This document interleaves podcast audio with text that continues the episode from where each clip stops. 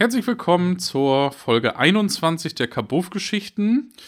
Ähm, genau, aufgrund von Weihnachtsstress sind Hendrik und ich diesmal wieder zu zweit. Deswegen herzlich willkommen, Hendrik. Hallo. Alles gut bei dir?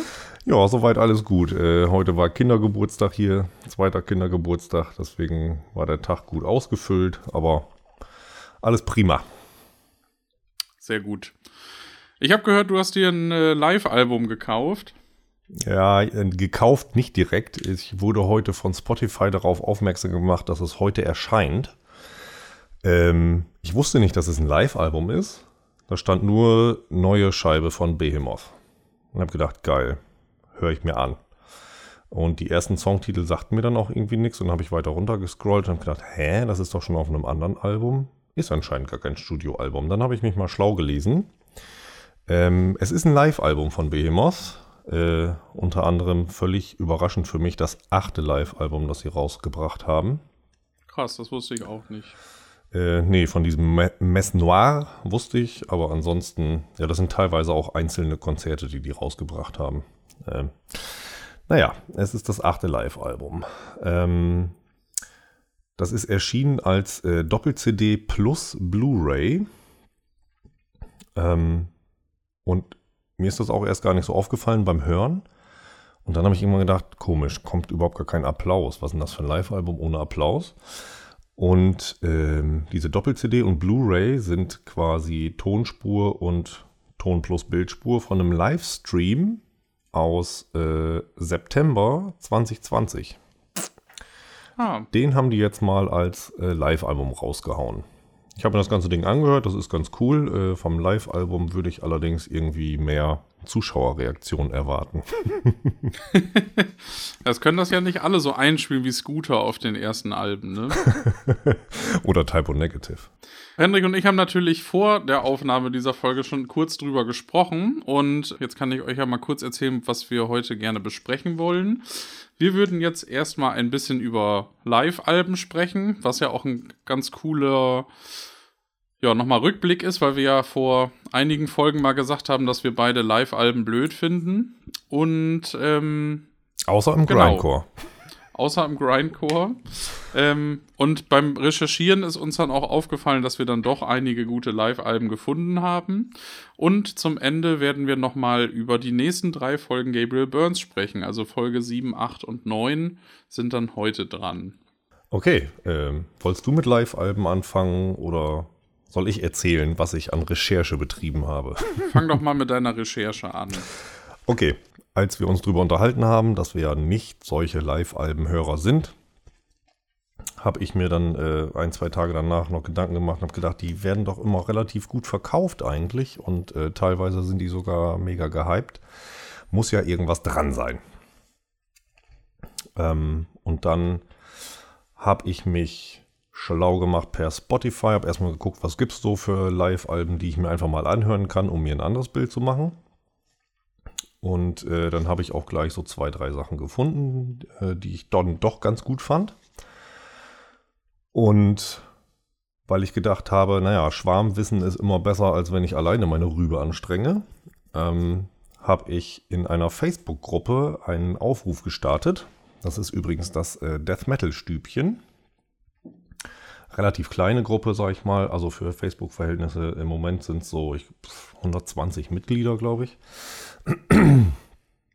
Und da habe ich einfach mal die Frage gestellt und äh, habe halt das äh, umrissen, habe gesagt, hier Podcast aufnehmen, äh, Live-Alben.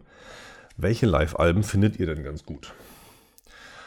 Und dann hat sich gleich innerhalb von drei, vier Tagen eine riesen Liste angehäuft.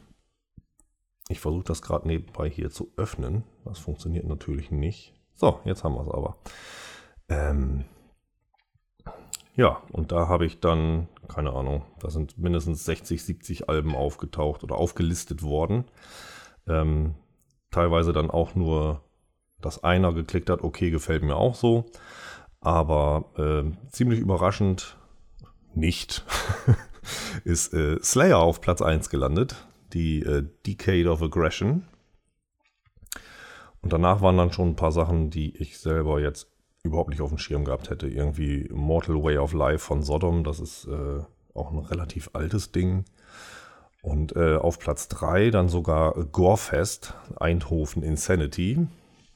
Ähm, ich habe in ganz viele Sachen hier mal reingehört und wir haben, oder ich, nein, wir beide haben dann eine Spotify-Playlist erstellt und haben da einfach mal die ganzen Live-Alben, die wir dann doch ganz gut fanden, äh, reingepackt für die Leute, die sich dann anhören wollen. Die werden wir natürlich unten verlinken. Hast du dich in der Zwischenzeit auch damit beschäftigt oder war dir das nicht mehr präsent, das Thema. Nee, mir war das dann, also ich habe nach unserer Metal-Folge auch nochmal drüber nachgedacht. Wir haben ja damals schon die Doombringer von Nasum so hoch gelobt. Mhm. Ich habe dann selber nochmal drüber nachgedacht, warum ich überhaupt gesagt habe, dass ich Live-Alben nicht so gut finde. Und ich, das kann man, glaube ich, nicht so pauschal sagen. Grundsätzlich habe ich immer das Gefühl, dass sich ein Künstler bei einem Album ja was gedacht hat mhm. und dann die Songs so aufgenommen hat. Und wenn man die dann live sieht auf der Bühne, sieht man das ja da live. Und deswegen war Live-Album für mich immer so irgendwie unnötig im Kopf, weil ich gedacht habe, ja, entweder höre ich mir halt die Platte an oder ich gehe halt aufs Konzert und gucke mir das halt live an. Ja.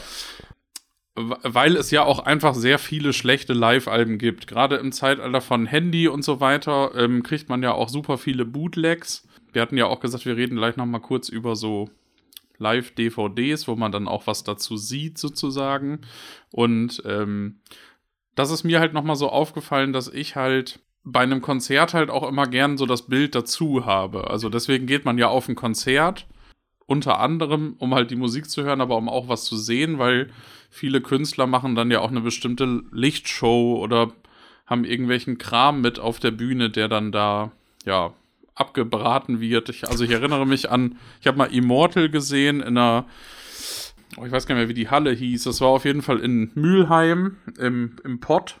Und ähm, da haben die halt super viel Pyros abgeknattert in der Halle und dann war der ganze Rauch da drin und das hat halt voll gestunken, aber es war trotzdem irgendwie ganz cool so.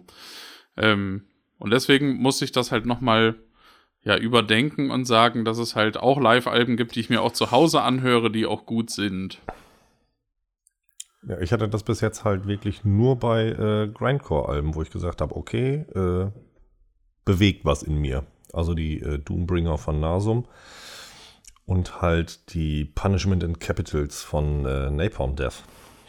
Genau, die ist mir da auch direkt eingefallen. Die habe ich auch äh, hier liegen und die habe ich auch in so einer Doppeledition, wo die DVD mit bei ist. Also da ist das Konzert sozusagen dann auch mit dran.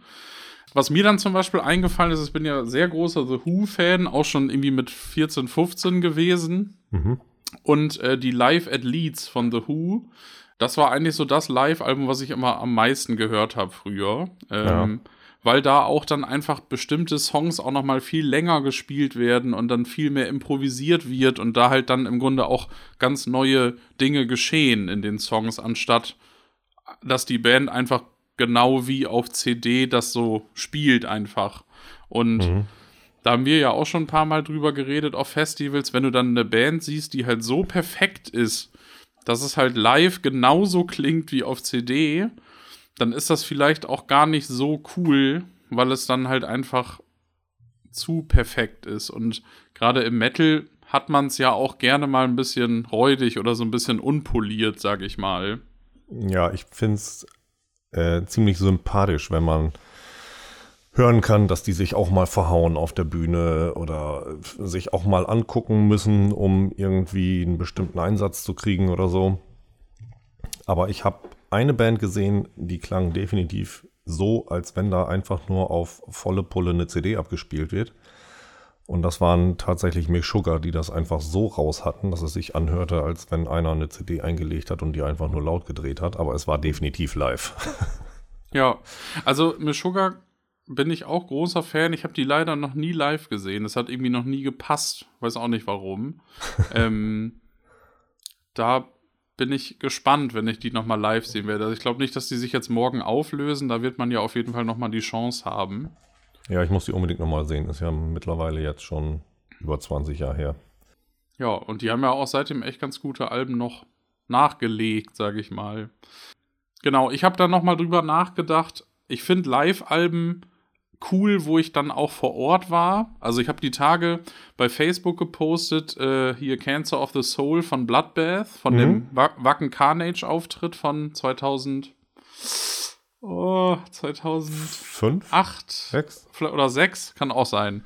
Ähm, habe ich damals nicht komplett gesehen auf dem Wacken. Also ich habe auf jeden Fall zwei, drei Songs angesehen. Ähm, ich kannte Bloodbath da schon, aber es hat irgendwas gleichzeitig gespielt, was ich damals besser fand. Ich weiß aber Okay. nicht mehr genau, was es war. Ähm, das war Uh. irgendwas. Äh, ja, ich weiß, das war. Also die haben auf der Black Stage gespielt, ganz rechts, und ich war ganz links auf der bei der Party Stage. Ja.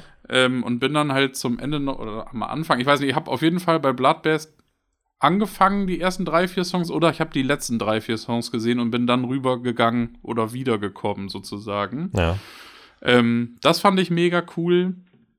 Und ähm, ich habe ja 2008 den At the Gates Reunion Auftritt auf dem Wacken gesehen. Mhm. Da war ich auch, ja.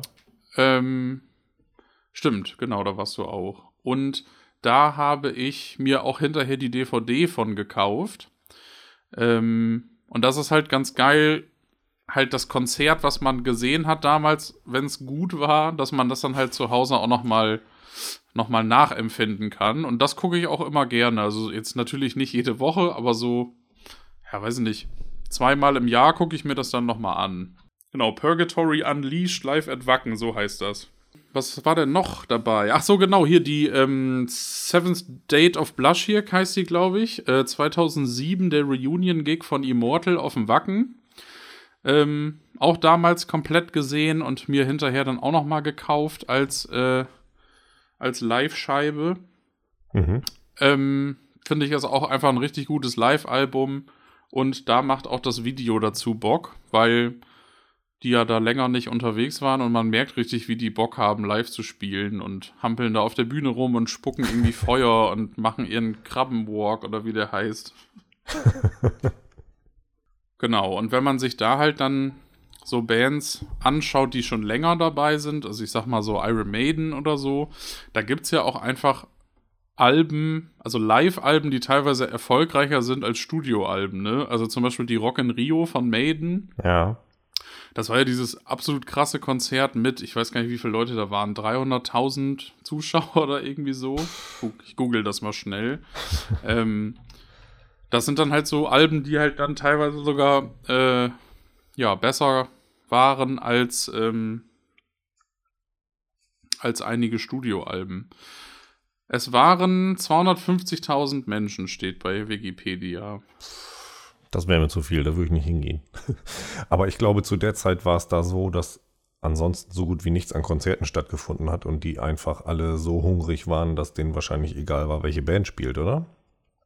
Oder teilweise. Und das war ja auch die, das war ja die, also hier steht, das war der Auftritt, war das äh, Ende der Brave New World Tour. Das war ja im Grunde die Comeback-Tour von Bruce Dickinson, also mit dem neuen Ah, Album.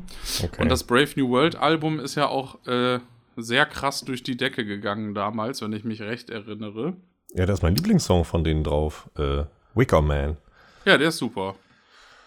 Haben die zufällig bei Rock in Rio auch als ersten Song gespielt? Ah, sollte ich mir vielleicht mal angucken. Ja. Genau, und das sind dann halt so, ja, Live-Geschichten, wo man dann auch wirklich versteht, warum die Leute das abfeiern. Ich finde es halt manchmal ein bisschen albern, wenn dann da, also ich weiß nicht, ich habe mir zum Beispiel mal, oh, das war irgendein Amon Amarth-Album. Äh, Fate of Norns war es, glaube ich. Da Mhm. war in, bei dem limitierten Digipack war noch eine DVD dabei mit so einem schlecht aufgenommenen Live-Konzert aus so einem Club in Reykjavik. Okay. Das ist, kannst du halt knicken, ne? Da ist dann die Soundqualität scheiße und die Bildqualität. Das ist dann natürlich kein Live-Album im eigentlichen Sinne, Ja. aber sowas finde ich dann irgendwie unnötig. Ja, das ist dann halt so eine Obendreingabe, die das die wahrscheinlich den Verkauf ankurbeln soll ein wenig. Oder einfach nur ein äh, günstiges Geschenk an die Fans.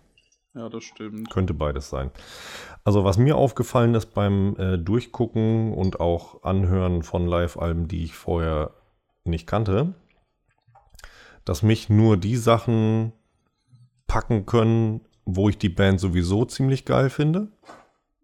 Oder wenn es vielleicht sogar Konzerte sind, wo ich entweder selber war oder die äh, eine best einen bestimmten Zeitabschnitt einer Band darstellen, sage ich mal. Ne? Ähm, ein Gegenbeispiel habe ich aber auch gefunden. Ähm, die Tokyo Tapes von den Scorpions. Scorpions sonst überhaupt nicht so mein Ding. Und die Scheibe ist äh, zusätzlich noch von 1978. Äh, die habe ich mir angehört. Die fand ich total cool. Also die macht echt Spaß. Ist natürlich auch in der Liste mit drin. Ähm, und dann eine Scheibe, die mir vorher auch völlig unbekannt war, von äh, The Haunted. Und die heißt, lass mich kurz gucken, wo habe ich es? Äh, ist das die to Tokyo Round, Live Rounds oder so? Ja, ich glaube, ja, irgendwas mit Tokio. Warte. Live Rounds in Tokio, du hast recht. Ah.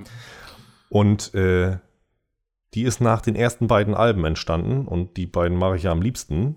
Deswegen sind da eigentlich äh, nur Knaller drauf, für mich persönlich jetzt. Und keine Sachen, die ich sonst nicht so gerne höre von der Band. Das macht dann auch einiges aus, habe ich festgestellt.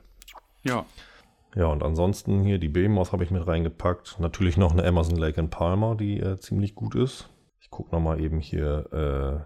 Äh, Death ist mit drin. Habe ich leider nie live gesehen. Und Down natürlich. Habe ich ein paar Mal live gesehen. Ziemlich geil. Und was ich super gut fand, äh, Jimi Hendrix live at Woodstock. Ah, cool.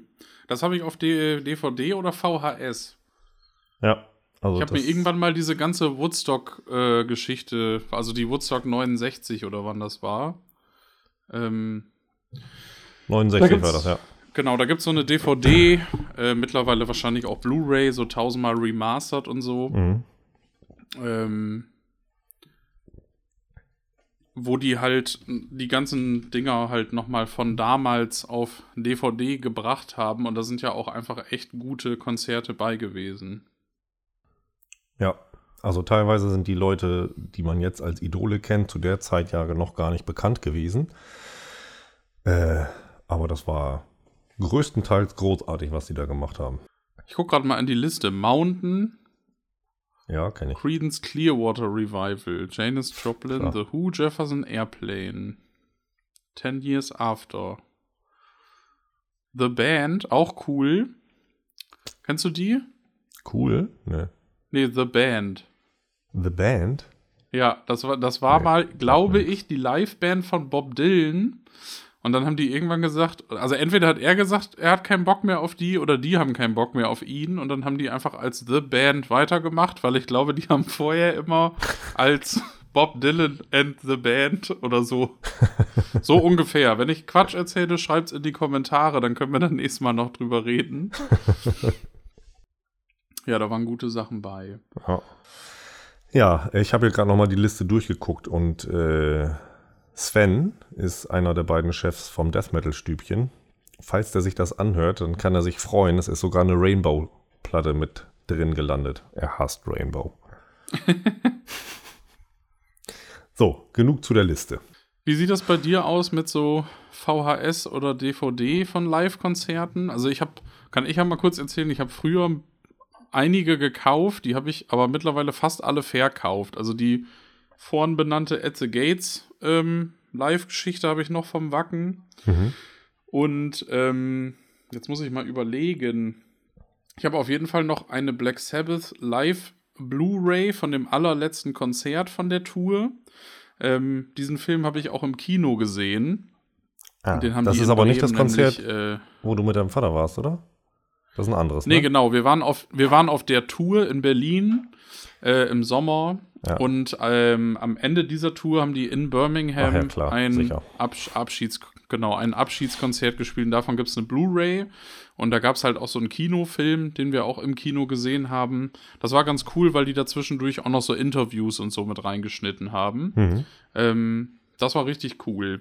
Aber ansonsten habe ich echt viel verkauft, weil ich es einfach dann also früher fand ich das alles cool, mittlerweile höre ich dann doch lieber eine Schallplatte, als dass ich mich irgendwie vor einen Fernseher setze und, eine, und ein Konzert gucke. Ja, also. Und der Musikgeschmack verändert sich ja auch. Also da waren auch so, ich weiß noch, ich habe eine Ensiferum Live DVD gehabt und eine Destruction Live DVD und was von Anthrax und so und die, das sind gute Bands, aber ich kann da mittlerweile nicht mehr so viel mit anfangen. Nee, also ich habe jetzt auch nicht selber ganz viel. Auf DVDs, ich habe ich hab was von The Crown, da geht es aber, glaube ich, mehr um die Doku. Da sind dann aber auch Konzerte mit dabei. Ich habe diese, ich äh, google gerade hier nebenbei, ich weiß nicht, wie die heißt, von äh, Cannibal Corpse. Dead Human Collection, 25 Years of Death Metal, ist die das? Nee, Centuries in Torment, The First 20 Years. Genau. Ah, die habe ich auch schon mal gesehen. Ja, die ist ganz Also die habe ich nie gehabt, aber die hatte jemand, bei dem ich die mal geguckt habe. Ja, das ist so eine drei DVDs äh, mit ganz viel Hintergrundmaterial und äh, ganz viele andere Musiker werden interviewt und so. Und ähm, ich habe aber tatsächlich auch noch ein äh, Cannibal Corpse VHS, die Live Cannibalism von äh, 2000 auf VHS. Ja. Und ich habe noch eine, die habe ich mir extra irgendwann gekauft, weil ich sie unbedingt haben wollte. Die habe ich zu der Zeit, als sie rausgekommen ist, gar nicht besessen. Ähm, das ist ein Video. Da waren Dissection, Dimme Borgie und ich glaube, es war noch eine dritte Band dabei, die waren auf Tour. Ähm, und dazu gibt es ein Live-Video, wo dann auch ähm, Interviews mit reingeschnitten sind und so. Ich google mal gerade nebenbei. Ich weiß jetzt gar nicht, wie das heißt. Das ist aber nicht so wild, das lässt sich gleich rausfinden. Äh, Live and Plugged Volume 2. Genau. Demelborge und Dissection. Und dann gab es. Ach nee, genau, es gab auch noch Volume 1 mit. Äh, oh, wer war denn da drauf? Ever Eve und Darkseed, glaube ich. Die waren anscheinend auch zusammen auf Tour. Das gab es damals auch. Das auf VHS. Genau, das habe ich auch auf VHS. Und ich habe, da sind, glaube ich, also es haben schon einige Leute gesagt, dass sie neidisch drauf sind. Ich weiß nicht, was das Ding mittlerweile wert sind. Ich habe diese äh, Immortal VHS, wo die die zwei, zwei Videos drauf haben, die auf der äh, Battles in the North sind die beiden Songs drauf. Die habe ich damals gekauft für ähm, pff, 6 Mark 66. Stark. Äh, da ist auf jeden Fall Grim and Frostbitten Kingdoms drauf, ne? Genau. Kann und, das sein? Ja, und ähm, Blushik. Mighty Raven Dark. Ja, ziemlich cool. Ja, das ist total komisch, wenn du diese Videokassette auspackst und du siehst dann, dass da irgendwie nur so ein bisschen Band drauf ist. Ach so, ja, stimmt. Das ist schon ein bisschen seltsam. Aber ja. Masters of Nebula Frost ist das, ne? Ja, Ah, genau, ja, genau, so heißt die. habe ich gerade ergoogelt. Ja, zwei Songs sind da drauf. Blaschiak, Mighty Ravendark und Grim and Frostbitten Kingdoms. Muss ich aber auch sagen, ich finde die Battles in the North echt gut und das sind eigentlich meine zwei Lieblingssongs von der Platte. Ah, warte, nee, es gibt noch einen anderen super Song. Ich komme jetzt natürlich wieder mal nicht auf den Namen. Das ist in letzter Zeit echt schlimm geworden. Je mehr Musik man hört und gut findet, Man kennt zu viel einfach. Ich habe die Liste. Descent into Eminent Silence, Nee, warte, ich. Throned by Black Storms. Nein. Warte mal, ich hab's, äh, hab's schon geöffnet hier. Äh, Moonrise Fields of Sorrow finde ich ziemlich gut. Die ist eigentlich voll gut, die Platte. Curse Realms of the Winter Demons ist auch ein geiler Song. Ja, das war auch meine, meine erste Immortal. Die habe ich damals auch gekauft, als sie aktuell war. Kommt das hin? Ja, kommt ungefähr hin. Zumindest habe ich das Video zu äh, Blushik Mighty Raven Dark bei wahrscheinlich Metalla oder so gesehen und ich musste diese Scheibe haben. Ist auch meine liebste von denen, auch wenn mir der Sound manchmal zu krass ist, wenn ich es hören will. Und die, Vers Ja, ist, die ist Vers teilweise ein bisschen knatterig. ja, und die Verspieler, die Schlagzeugverspieler, die finde ich äh, ziemlich sympathisch, muss ich sagen. Da hat äh, Abbas ja selber geschlagzeugt bei der Aufnahme. Und später auf der Tour und auch, Hellhammer, ne? genau, und auch in dem einen Video zu Grim and Frostbitten Kingdoms, äh, da trommelt Hellhammer. Ja. Stimmt, das habe ich mal irgendwo gelesen. ja, der war auch auf der Tour mit dabei. Ähm, und auf der Tour waren die mit Morbid Angel unterwegs und deswegen klingt die Blizzard Beasts auch so krass nach Morbid Angel. Ah. Das wusste ich auch nicht. Ja. Gut. Äh, Live-Alben abgehakt oder wolltest noch was loswerden? Nö, ich glaube, ich bin fertig. Das Einzige, was ich noch spannend finde, wenn vielleicht noch mal ein paar Leute in die Kommentare schreiben, ob ihr auch manchmal so YouTube-Live-Videos guckt. Also ich finde die per Hand aufgenommenen meistens schrecklich, aber manchmal habe ich irgendwie so Bock, dann setze ich mich vor den Fernseher und gebe dann irgendwie ein, ach, wo war ich denn mal? Partisan 2010 oder so, und dann gucke ich einfach, was da so gibt. Ja. Ähm, das finde ich immer ganz cool, nochmal so zu schauen, was dann wann, wo, wie gespielt hat. Und manchmal ärgert man sich dann, wenn man irgendeine Band dann doch verpasst hat oder so. Ah, da fällt mir gerade was ein. Das habe ich nämlich letztens noch ähm, meinem Bruder geschickt, das Video. Oder habe ich das sogar in unsere WhatsApp-Gruppe geschickt, die wir haben. Ähm, das ist ein Auftritt von Atreu auf dem Full Force. Und da kann man äh, Philipp und mich im Publikum sehen. Total krass. Gut. Das habe ich öfter schon mal geguckt zwischendurch. Weil da hatten die gerade das erste Album raus. Ich fand die Band richtig klasse und die sind dann als Ersatz für irgendjemand anders eingesprungen. Die waren eigentlich gar nicht geplant in dem Jahr. Und Philipp und ich haben uns mega gefreut und das war auch ein geiler Auftritt. Und nachher waren das ja Megastars, also zumindest in Amerika. Ja, die sind in der Szene ja auch echt relativ groß dann geworden, ne? Ja. War das 2003? Ja, das kann gut sein. Ah, okay, dann gucke ich da nachher nochmal rein. Das weiß ich jetzt nicht genau, welches Jahr. Aber auf jeden Fall ist das lange, lange her. Ich habe gehört, du hast dich richtig gut vorbereitet für Gabriel Burns, weil wir letztes Mal gesagt haben, wir bereiten uns nie vor und das hat dir dann äh, schlaflose Nächte bereitet. Ja, ich fand, das klingt, klang ein bisschen asozial zu sagen, ey, wir haben hier einen geilen Podcast, aber pff, vorbereiten, wer muss denn sowas?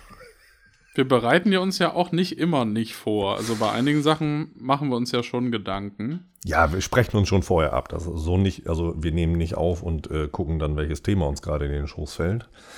Aber ich habe oft, ehrlich gesagt, äh, keine Zeit, mich stundenlang hinzusetzen und zu recherchieren. So, aber jetzt äh, gestern äh, wollte es der Zufall so, dass ich dann doch nicht zur Arbeit musste und habe in der Mittagspause mir ein paar Notizen gemacht zu den nächsten drei Folgen Gabriel Burns.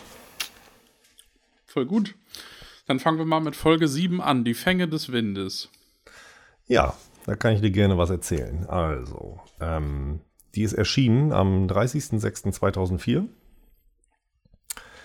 Ähm, genauso wie Folge 6. Also oft kommen ja mehrere Folgen an einem Datum raus. Was in der Reihenfolge jetzt nicht immer so bleiben wird, das habe ich schon festgestellt. Aber 6 und 7, die sind halt beide am 30.06.2004 rausgekommen. Ähm, ja, ich habe mir ein paar Gastsprecher notiert. Ein äh, Patrice, den kennt man von Viva. Ich habe ehrlich gesagt Probleme, den Nachnamen auszusprechen, weil er ist äh, halb deutsch, halb Kongolese und mein Kongolesisch ist so ein bisschen äh, eingerostet. Aber man kennt ihn halt von MTV. Ähm, ja, zudem habe ich mir noch notiert, dass er mit Anastasia zusammen war. Zwei Jahre oder so, keine Ahnung. Ja, kannst mal gucken. Ähm, dann fand ich noch ganz interessant, äh, Helmut Kraus spricht mit. Die Stimme mag ich ja sowieso sehr gerne. Die meisten, die so ungefähr in unserem Alter sind, werden ihn als Nachbar Paschulke von Löwenzahn kennen. Und was noch ganz interessant war, der spricht äh, drei Folgen hintereinander bei Gabriel Burns eine Gastrolle. Also Folge 7, 8 und 9, zufällig genau die, die wir heute besprechen. Und in den drei Folgen spricht er auch drei verschiedene Rollen. Das fand ich auch sehr interessant. Ach, cool. Was ich bei dem immer cool fand, der hat ja bei Pulp Fiction Samuel L. Jackson gesprochen. Mhm. Also in der deutschen Version. Und es gab irgendwann mal so eine blöde Folge von Pastewka, von dieser Serie. Ja. Ähm, ich, ich kann mich nicht mehr genau daran erinnern. Ich meine, es war so, dass die Tochter von Pastewka dann in der Serie Geburtstag hat und sie ist sehr großer Pulp Fiction-Fan. Okay. Und äh, äh, Sebastian Pastewka, lä äh, Bastian Pastewka lädt dann Helmut Kraus zum Frühstück ein und es gibt halt Burger, weil er unbedingt möchte, dass Helmut Kraus dann, hm, das ist ein leckerer Burger, so wie bei Pulp Fiction sagt. Ich suche das nochmal raus, dann können wir ja das Video hier drunter verlinken, dann könnt ihr euch das auch nochmal angucken. Oh ja, ich bitte darum, das möchte ich auf jeden Fall sehen. Achso, ähm, genau. In der Liste ist mir dann aufgefallen, äh, in meiner anderen Lieblingsserie, John Sinclair, also in den alten Folgen, nein, gar nicht in den neuen Folgen. Das muss in den neuen Folgen sein, ich habe nicht so genau hingeguckt. Ähm, spricht er Vampiro del Mar in einigen Folgen, der taucht öfter mal auf. Ah, okay. Äh, ja, aber es wird ja die neue Ausgabe sein. In den 70ern wird er das ja nicht gesprochen haben, ne? Egal. Ähm, ja, und die Sportfreunde Stiller tauchen auf bei Gabriel Burns Folge 7 als Gastsprecher. Voll gut. Und, und irgendwen hattest du noch, oder? Genau, ich hatte noch gelesen, ähm, also in der äh, Folge, das werden wir gleich nochmal ein bisschen genauer erzählen, äh, gibt es ja so einen Zeitsprung. Also es ist ja einmal die Handlung heute mhm. und einmal die Handlung 1936 in Nordafrika. Genau. Und die ähm, Serie hat dann versucht, das dem Zuhörer etwas einfacher zu machen und hat für den für den 1936er Handlungsstrang einen neuen Erzähler dazu geholt. Und äh, das ist Thomas Danneberg, der unter anderem in Deutschland Arnold Schwarzenegger und Terence Hill und John Travolta synchronisiert hat. Das sind alles die gleichen. Also die drei Schauspieler haben die gleiche Stimme im Deutschen abgefahren. Ich glaube, dass teilweise, also ich, ich glaube, dass Schauspieler teilweise auch andere Stimmen haben. Also ähm, der wird wahrscheinlich dann irgendwann mal diese drei gesprochen haben, aber vielleicht haben die dann auch noch mal andere Stimmen gehabt. Also okay. man hat man hat das ja manchmal, dass Schauspieler dann auch in Filmen, wenn die synchronisiert sind, unterschiedliche ja. äh, Stimmen hatten sozusagen. Ne? Ja, wenn man irgendwann mal so einen ganz alten Film sieht mit dem Schauspieler, dann denkt man, hä, der hat auch sonst eine andere Stimme. Dann ist das wahrscheinlich der Grund, ja. Ja. Wobei John Travolta, also ich habe es gerade bei Wikipedia, John Travolta hat ja 77 in Saturday Night Fever das erste Mal gesprochen mhm. und dann 2018 in Gotti das letzte Mal. Also ich glaube, er hat dann nicht alles gesprochen, aber dazwischen Pulp Fiction unter anderem, Passwort Swordfish äh, und so weiter. Okay. Ähm, und Arnold Schwarzenegger 69 in Herkules das erste Mal, dann beide Conan-Filme, Terminator. Nee, dann hat er den auch komplett durch bis 2017 gesprochen. Oh, okay. Da müssen wir wohl nochmal die Filme gucken. Tja. Und Terence Hill auch 65 bis 2018. Krass. Okay. War mir nie aufgefallen. Also ich meine. Krass, der hat ja richtig viel. Der hat ja auch noch Sylvester Stallone, Nick Nolte, Rutger Hauer und John Cleese. Abgefahren. Der wohnt wahrscheinlich im Studio. Ja, auf jeden Fall. ja, Kikis. Ähm, ja, das war der Punkt, den du noch dazu hattest, du Gastsprecher. Dann könnten wir eigentlich schon in die Handlung einsteigen, ne? Genau. Ich habe gedacht, wir sind diesmal nicht ganz so ausführlich, wie wir schon mal waren. Auf der einen Seite finde ich es eigentlich, ich, mir macht es Spaß, viel drüber zu reden. Aber ich denke immer, naja, die Leute, die sich das dann vielleicht noch anhören wollen, äh, die wollen vielleicht gar nicht so viel hören, oder? Wahrscheinlich nicht. Ja gut, kann dann ja jeder selber entscheiden, ob er sich das anhören möchte oder nicht. Ähm, gut. Gabriel Burns Folge 7 schließt direkt an die Folge 6 an. Und da war ja zum Schluss diese Zugfahrt, wo der Beobachter dabei war, der äh, riesen Unfall des Zuges. Und in Folge 7, die fängt dann äh, mehr oder weniger damit an, dass Steven Burns im Krankenhaus liegt mit einem Lungendurchschuss. Und ähm, Bakerman besucht ihn dann da. Und Steven hat ja dieses Foto gesehen in Folge 6 noch, wo er als Kind drauf war und Bakerman genauso aussieht, wie er heute auch noch aussieht. Also der in den letzten, ich weiß es nicht genau, waren es 30 Jahre? 20 oder 30 Jahre in, in diesem Zeitraum anscheinend nicht gealtert ist. Und das hat Steven ja völlig verwirrt. Ähm, da spricht er ihn auch drauf an. Und weil er halt erdrückendes Beweismaterial hat, äh, muss Bakerman dann nachgeben und er erzählt ihm dann ein bisschen was. Unter anderem, dass er schon über 100 Jahre alt ist ähm, und wie es dazu kam, wird dann auch erzählt. Ich will jetzt nicht allzu viel sagen, aber da sind ein paar wichtige Punkte dabei. Ähm, unter anderem das, was du gerade schon sagtest, 1936 sind die bei den Kufra-Oasen auf einer Expedition. und die entdecken ein unterirdisches Meer. Und äh, da entdecken die auch Knochen und das ist vermutlich äh, das Skelett eines Urvaskos. Ähm, die kennen wir ja schon aus anderen Folgen. Und die sondern ja diesen besonderen Schleim ab, ne? Genau, der dann Leute wieder aufleben lässt. Genau, der Tote äh, zum Leben erwecken kann, aber immer nur. Also kurzzeitig, für, ne? Für, genau. genau, für kurzfristig und dann drehen sie alle am Rad. Genau, das kommt, glaube ich, das erste Mal in der Folge mit der Bohrinsel, ne? Ja. Ah, genau, da wird dieser äh, Fischer zwischen Boot und irgendwas anderem zerquetscht. War das die Bohrinsel oder war das der. Das ist die Bohrinsel-Folge, ja. Also bin ich mir ziemlich sicher. Ja. Nee, ich meine, wo er zerquetscht wird. Zwischen äh, Boot und großem Fisch oder zwischen Boot und Bohrinsel. Ist, ähm, ist auch nicht so wichtig. Ähm, ja, und äh, die finden dann halt diesen Urvasko. Vermeintlich oder vermutlich. Und äh, unter anderem dann aber auch noch äh, einen Flakon. Und das wird halt äh, ziemlich wichtig, denn in diesem äh, Flakon ist Ila al-Khalf. Ähm, wie, wie heißt das noch? Das Gebräu der Wiederkehr? Ja, genau. Gebräu ist, glaube ich, nicht richtig, aber Wiederkehr oder Rückkehr. Wiederkehr auf jeden Fall. Okay.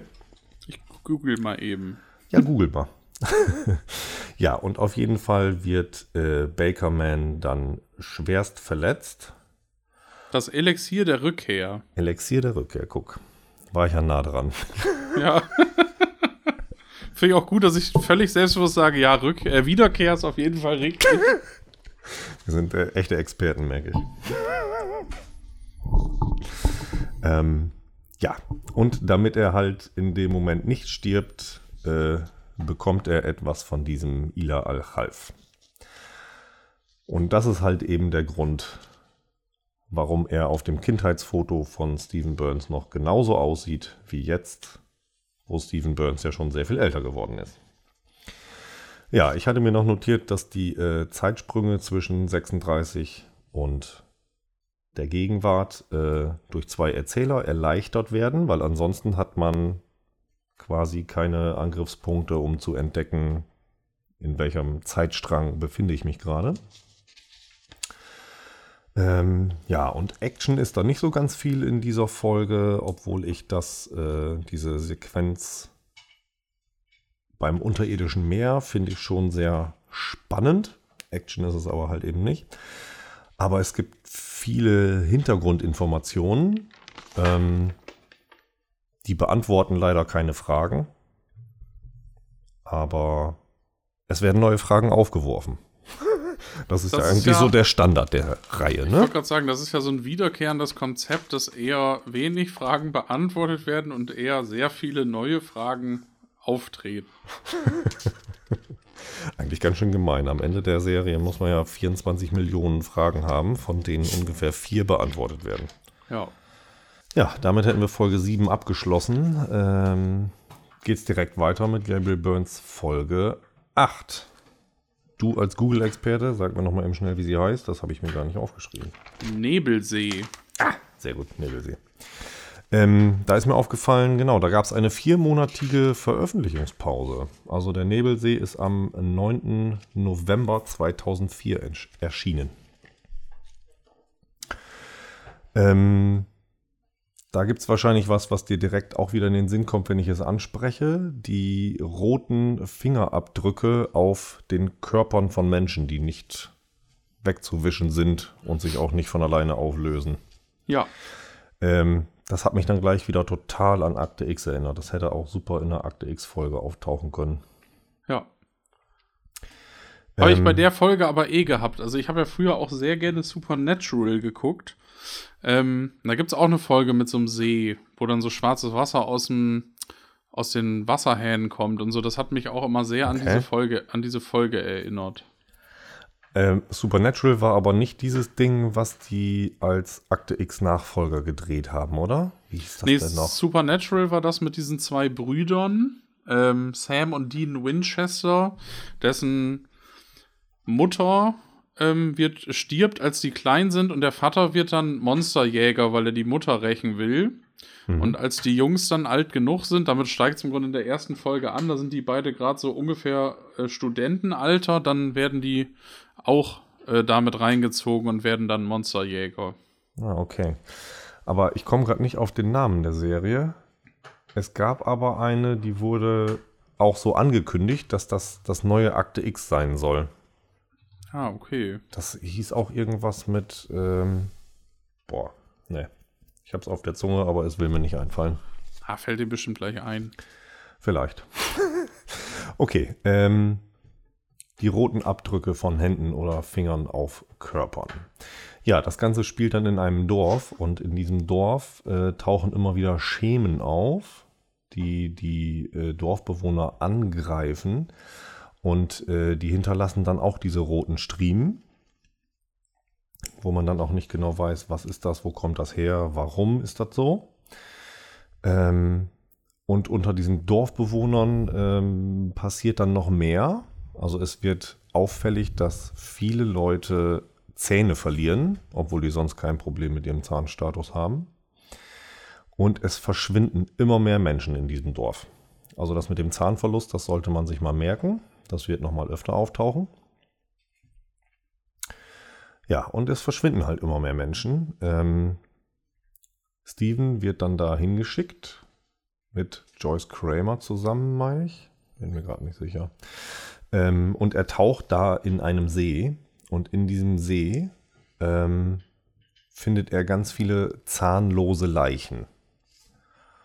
Also das sind dann die verschwundenen Menschen. Stimmt, die, die schweben da so unter Wasser, ne? Genau, die, äh, ja, schweben ist das richtige Wort. Die liegen nicht auf dem Grund, die treiben nicht ganz oben, die schwimmen alle so auf einer bestimmten Ebene. Und ähm, was dann noch sehr interessant ist, ist, dass er in dieser, in der Tiefe des Sees von einem tiefen Brummen magisch angezogen wird.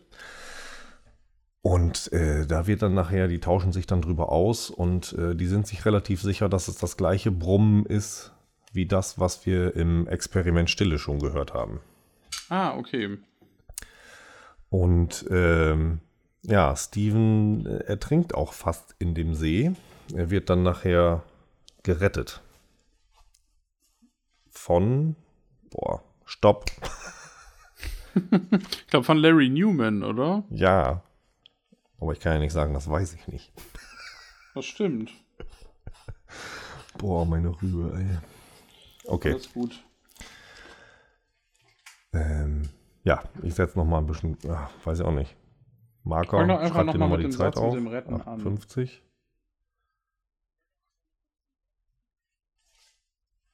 Ja.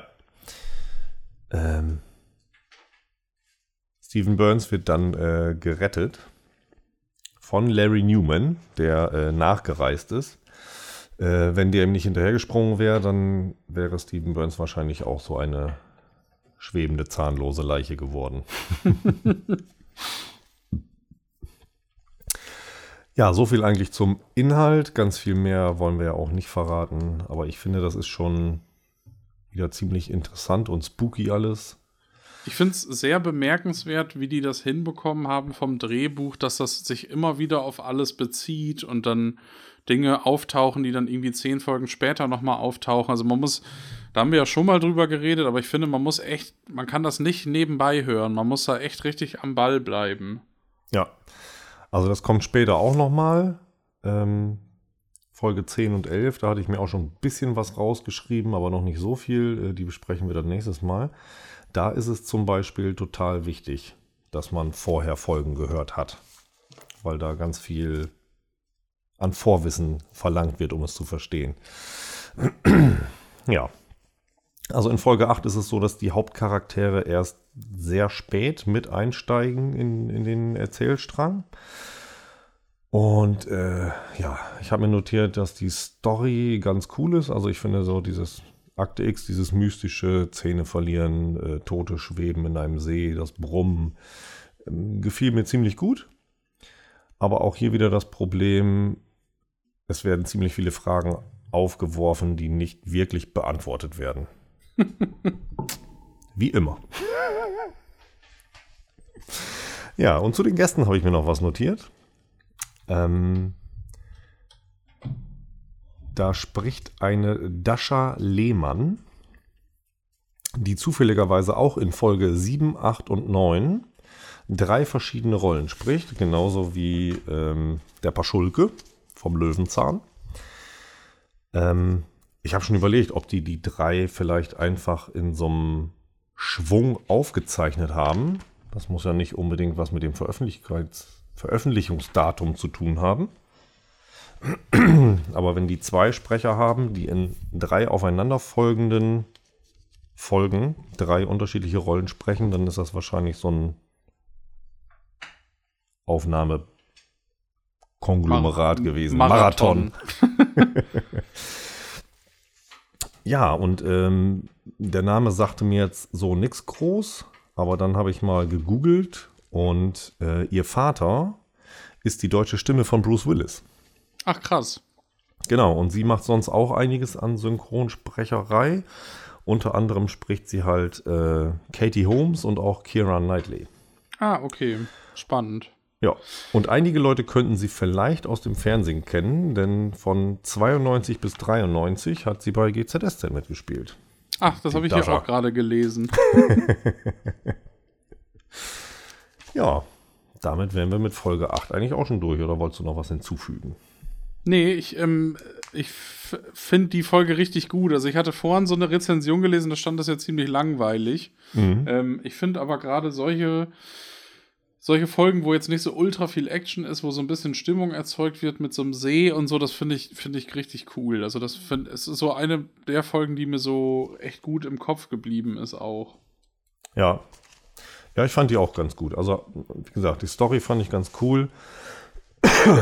Aber halt dieses äh, Fragen tauchen, tauchen auf und werden nicht beantwortet. Schwierig, ne? Auf jeden Fall. In Folge 9 befinden wir uns diesmal in Rumänien, besser gesagt in äh, Bukarest. Ähm, Steven und Joyce werden da hingeschickt und es geht da um äh, das Experiment Stille. Ähm, die machen sich dann auf in ein militärisches Sperrgebiet und ich finde, dass das auch relativ spannend ist. Also, ähm, es ist dann ja auch ein bisschen actionreicher mit dem Militär, was da herumläuft. Ja. Und wie gesagt, wieder eine Folge, wo Leute auftreten, die später nochmal sehr wichtig werden. Äh, unter anderem der Widersacher von Bakerman, äh, Luther Niles und auch Dorgan Fink sind wieder dabei. Mhm. Ich habe gerade noch mal gelesen, Dor Tor, ach, Dorgan Fink wird von Timo Niesner gesprochen. Das ist unter anderem die Synchronstimme von Toby Maguire und Elijah Wood. Ah, guck, der Hobbit. Der Hobbit, genau. und Spider-Man. Ah. Gut.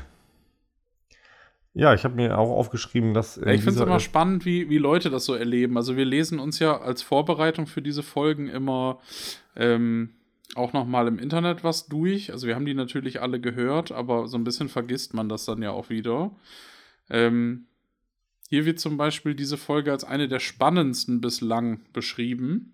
Und diese Folge ist dann im Grunde ein ziemlich krasser Cliffhanger zu Folge 10 und 11. Das ist ja so eine Doppelfolge. Ähm, da geht es ja dann um diese Experimente, die da in dieser Militärsperrzone gemacht wurden. Mhm. Und ähm, das stellt sich dann ja auch heraus, dass es ein sehr wichtiger Ort ist. Ähm, die fahlen Orte wurden ja jetzt schon länger nicht erwähnt in den Folgen, aber ähm, da scheint was im Busch zu sein. Ja, es geht ja auch äh, vor allem darum, was später auch nochmal wichtig ist, Bakerman und auch halt sein Widersacher, äh, die sind ja beide im Grunde auf der Suche nach Ila al-Khalf. Ja. Das ist halt auch nochmal Thema. Ähm, und der Widersacher, der Sohn des Widersachers, also halt Dorgan Fink, der Sohn von Majore Fink, äh, der macht den Vorschlag, vielleicht sollte man besser zusammenarbeiten, als sich das Leben gegenseitig schwer zu machen. Das ist eigentlich eine ganz gute Idee, ne? ja, wenn beide das gleiche wollen, aber sie wollen es natürlich beide für sich, ne? Ja, das ist ja immer das Problem. Ja, ein Ammonit kommt auch noch vor, den hatten wir ja letztens auch schon. Es bleibt auf jeden Fall spannend. Sorry, da müssen wir einen Marker reinsetzen. Ich habe, das war gerade abgehackt. Genau, das habe ich gemerkt. Oh, da wird äh, Sorry an Malte. Du musst das auch noch schneiden.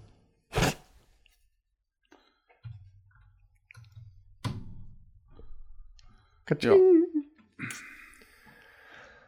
ja, gut, dann äh, setzen wir jetzt nochmal wieder an. Ja, zu diesen guten Soundeffekten gehört auf jeden Fall auch die ohrenbetäubende Explosion, die am Schluss zu hören ist. Und das ist halt eben auch der Cliffhanger, den Raphael gerade schon angesprochen hat. Was eigentlich in dem Zusammenhang nicht ganz so viel Sinn macht, weil es eigentlich eine Einzelfolge ist und danach eine äh, Doppelfolge folgt, also eine indirekte Fortsetzung. Aber das greift halt schon ineinander über. Ich meine, die Story ist ja sowieso zusammengehörig, aber irgendwie waren es dann bis dahin doch immer Einzelfolgen. Aber hier geht es dann halt los, dass die ineinander übergreifen, die Folgen. Ja, es bleibt auf jeden Fall spannend. Und äh, wir werden auf jeden Fall die nächsten Folgen dann wieder öfter über Gabriel Burns sprechen. Ja, wir haben uns vorgenommen, äh, beim nächsten Mal werden wir auf jeden Fall Doppelfolge 10 und 11 besprechen. Und äh, 12 und 13 ist auch eine Doppelfolge. Ich denke, die werden wir dann auch einfach mit reinnehmen. Müssen wir mal gucken, was uns die Zeit so überlässt. Danke fürs Zuhören. Ich hoffe, ihr hattet Spaß. Genau, wir wünschen euch natürlich von der Kabuff-Geschichtenredaktion ein frohes neues Jahr. Es ist zwar jetzt noch nicht äh, 2022, aber diese Folge erscheint 2022. Deswegen hoffen wir, dass, wir all, dass ihr alle gut reingerutscht seid. Und ähm, ja, ihr könnt euch auf jeden Fall auf ein weiteres Jahr Kabuff-Geschichten freuen. Ja, das fühlt sich komisch an, so Mitte Dezember frohes neues Jahr zu sagen. das stimmt. ja, allen noch einen schönen Tag und äh, wir hören voneinander. Ciao. Tschüss.